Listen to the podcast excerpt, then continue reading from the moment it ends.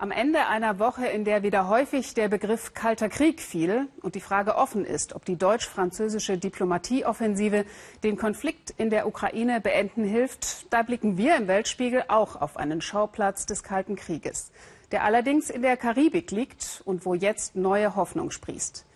Ihr 56 Jahre dauerndes Embargo gegen Kuba wollen die US-Amerikaner ja schrittweise lockern. Diese Überraschungsbombe ließ Präsident Obama im Dezember platzen.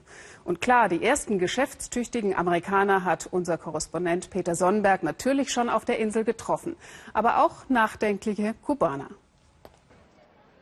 Der Erzfeind USA ist über Nacht zum Darling geworden in Kuba. Die amerikanische Variante der Berliner Bären ist in Havanna ein begehrtes Fotoobjekt.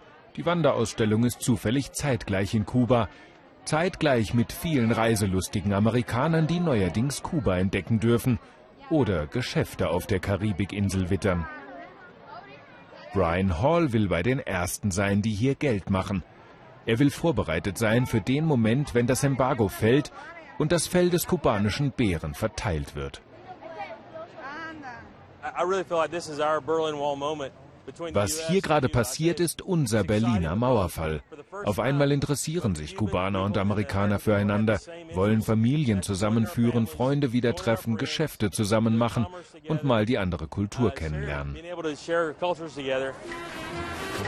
Und da dürften Welten aufeinanderprallen. Kuba ist nach der Revolution vor 56 Jahren stehen geblieben. Das US-Embargo ist dafür sicher nicht allein verantwortlich, es hat dem Land aber sichtbaren Schaden zugefügt. Mangel wurde zu Kubas Markenzeichen und hat die Inselbewohner zu Meistern der Improvisation gemacht. Was Touristen an Kuba so besonders finden, raubt den Menschen hier den letzten Nerv. Sie würden Oldtimer und Altbau sofort gegen alles eintauschen, was nicht klappert oder stinkt. Jetzt haben sie Hoffnung, dass auch sie bald einfach mal ein neues Handy kaufen können, anstatt das alte immer fünfmal reparieren zu lassen.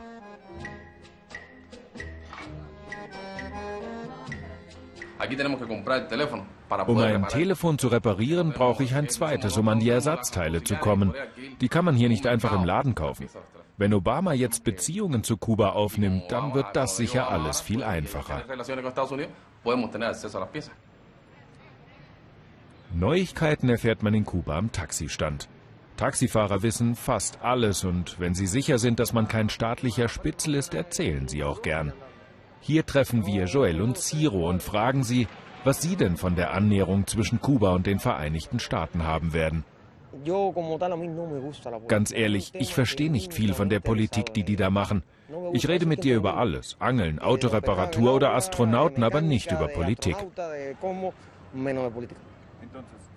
Also frage ich, erzählst du mir was über dich? Klar, steig ein und ich erzähle dir alles, was du willst. Und dann erzählt er, hauptsächlich über Politik. Dass er Wirtschaft studiert hat und damit hier kein Geld verdienen konnte. Dass er Taxi fährt, seit er zum zweiten Mal Vater geworden ist und jetzt mehr Geld braucht als die üblichen 30 Dollar Monatslohn. Und dass in Kuba alle hoffen, dass das Embargo fällt, damit sich was verändert. Wir wissen halt nicht genau, was auf uns zukommt. Langfristig werden viele neue Firmen aus dem Ausland kommen und die brauchen hier hoffentlich Arbeitskräfte.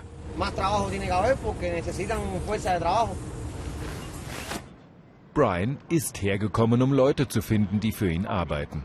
Er will eine Fährverbindung zwischen Kuba und seiner 180 Kilometer entfernten Heimat Florida anbieten – das einzige Schiff, auf das Kubaner derzeit dürfen, ist diese alte Fähre, die die Ufer der Bucht von Havanna verbindet.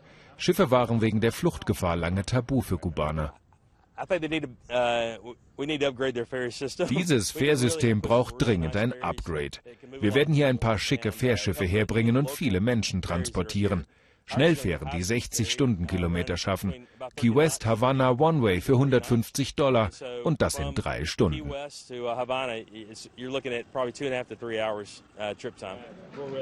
Mit seinem Privatflugzeug hat er eine halbe Stunde gebraucht. Er sei der erste amerikanische Privatpilot, erzählt er stolz, der in Kuba eine Landeerlaubnis bekommen habe.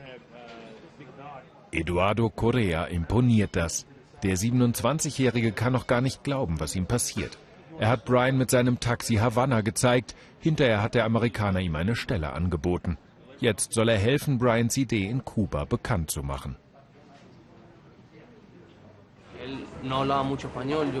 Er redet kaum Spanisch, aber ich ganz gut Englisch.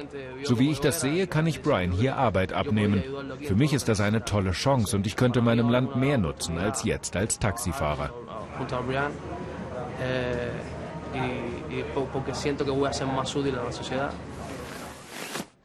Unser Taxifahrer Joel ist nicht überzeugt davon, dass der Kontakt zu den USA nur Vorteile bringt.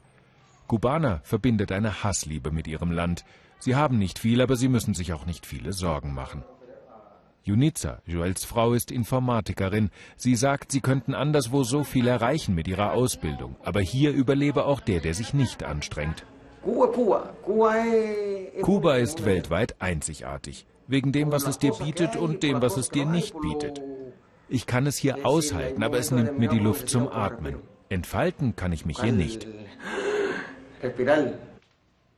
Er kennt nur das kommunistische Kuba. Seine Kinder erleben vielleicht einen Wandel zurück zu einem Kuba, das es schon mal gab. Früher war Kuba ja mal sowas wie die Außenstelle der Vereinigten Staaten. Kubaner waren Geschäftsleute. Ich habe vom Kapitalismus keine Ahnung, aber ich glaube, dass er besser für uns wäre. Über Nacht, sagt Joel, wird sich hier gar nichts ändern. Meine Probleme muss ich schon noch ohne die Amerikaner lösen. Das Taxi, mit dem er uns gefahren hat, war von Ciro geliehen. Erst wenn er 300 Dollar Reparaturkosten zusammen hat, bekommt er den Motor seines eigenen Autos aus der Werkstatt zurück.